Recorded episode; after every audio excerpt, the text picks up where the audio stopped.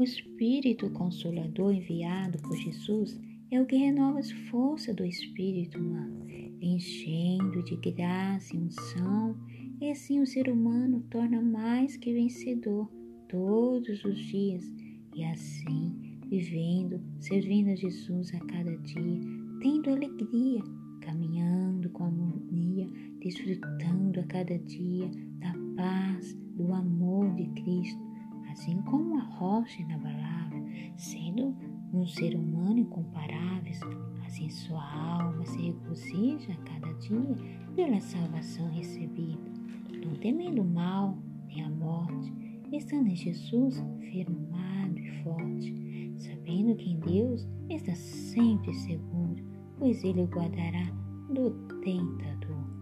Por isso é bom para o ser humano ter encontro com Deus, nascendo de novo, deixando as coisas velhas que se passaram para trás, vivendo uma nova vida com Jesus, uma novidade de vida cada dia com Cristo, assim recebendo a promessa, o selo do Espírito Santo, o qual lhe dará força em toda tentação, perseguição, tribulação. Por isto é muito importante o ser humano ser batizado com o Espírito Santo, porque o Espírito Santo é e continua sendo o mesmo fogo que desceu lá em Jerusalém, onde os discípulos estavam reunidos esperando. O Espírito Santo só é derramado no ser humano que espera. Deseja ele, assim como o discípulo esperava e desejava a sua descida. Quando o espírito do ser humano está ligado a Deus, ele jamais desvanece diante da luta. Ora, o Senhor é espírito, onde está o espírito do Senhor, ali há liberdade. E dessa liberdade, o qual Cristo vos libertou, o ser humano consegue vencer todas as lutas e renunciar a todas as coisas que o mundo o ser humano o espírito libertado por Jesus, já não é mais escravo das lutas, problemas, doenças, mesmo que venha surgir lutas, provas, etc., em tudo o ser humano será mais que vencedor, como está escrito em 2 Coríntios 4 e 8. Em tudo atribulados, mas não angustiados, perplexos, mas não desanimados, perseguidos, mas não desamparados, abatidos, mas não destruídos, tendo, portanto, o mesmo espírito de fé. O ser humano de fé nunca desvalece, mesmo que o seu exterior envelheça, a canseira da idade apareça. Contudo, o seu interior se renova de dia em dia, porque o que o ser humano passa aqui nesta terra é apenas uma leve e momentânea tribulação, por anunciar todas as coisas do mundo e se rejeitado por ele por amor a Jesus, isto produzirá para o ser humano um peso eterno de glória excelente.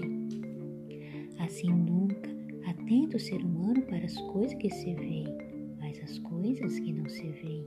Porque as coisas que se veem é temporal e as coisas que não se veem é eterna.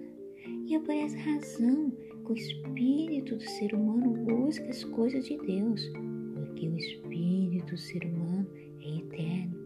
Ninguém o vê, senão o próprio Espírito Santo de Deus.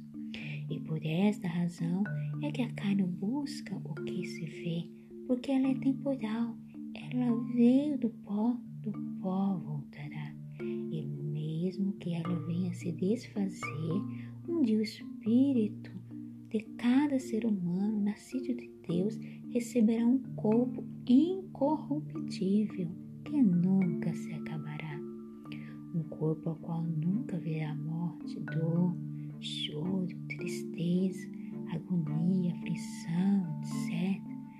Mas esteja o ser humano sempre com bom ânimo, sabendo que enquanto estiver no corpo ausente de Deus, o seu espírito está sempre presente, porque o corpo humano não aguenta ver o próprio Deus, É por esta razão que o ser humano tem que, enquanto estiver nesse corpo corruptível, tem que andar por fé, não por vista.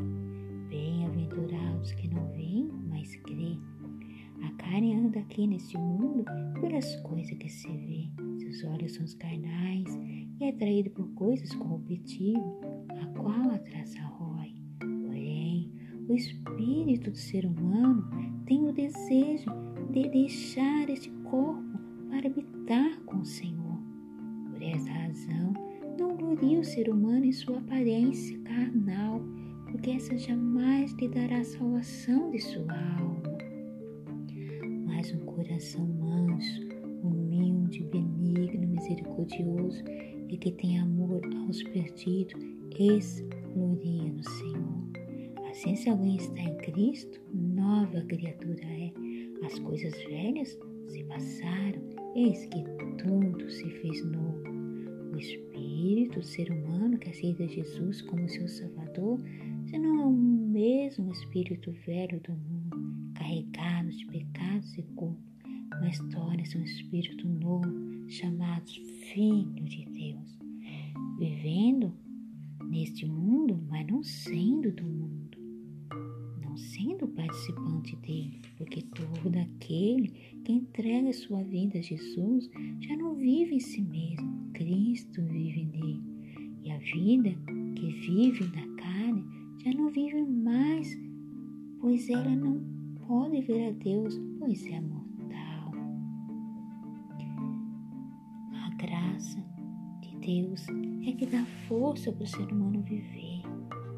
E essa graça o faz buscar pela palavra de que um Deus e seu Filho morreu, sofreu para dar a salvação. E essa salvação, ela só é conquistada, ela só é adquirida através da palavra conhecida, a qual fala sobre o sofrimento de Jesus na cruz, para assim dar a salvação ao mundo, não sendo mais servo, mais filho real de Deus por intermédio de Jesus Cristo, quando o ser humano aceita Jesus como seu único Salvador. E agora, porque sois filhos de Deus, Deus enviou aos corações o Espírito do seu Filho, que clama a Papai. Assim não é mais servos, e sem filhos. E se és filhos, também é herdeiro de Deus por Cristo Jesus. Filhos, porque como filho és participante da mesa do Pai. E se és participante da mesa do Pai, é porque antes de ser filho, foi servo. Ninguém consegue ser filho se antes não for servo. Jesus, como filho, se esvaziou de si mesmo, tornando servo aqui na terra, fazendo não a sua vontade, mas a vontade do Pai. Para que depois de ter feito a vontade daquele que o enviou, Pai, viesse voltar para sua glória como filho real, retomando de novo seu lugar no céu como filho, recebendo através disso o poder em cima no céu, embaixo na terra, tornando e tomando posse daquilo que por direito já era seu, a glória que ele tinha com o Pai antes que o mundo existisse, como está escrito em João 17 e 5.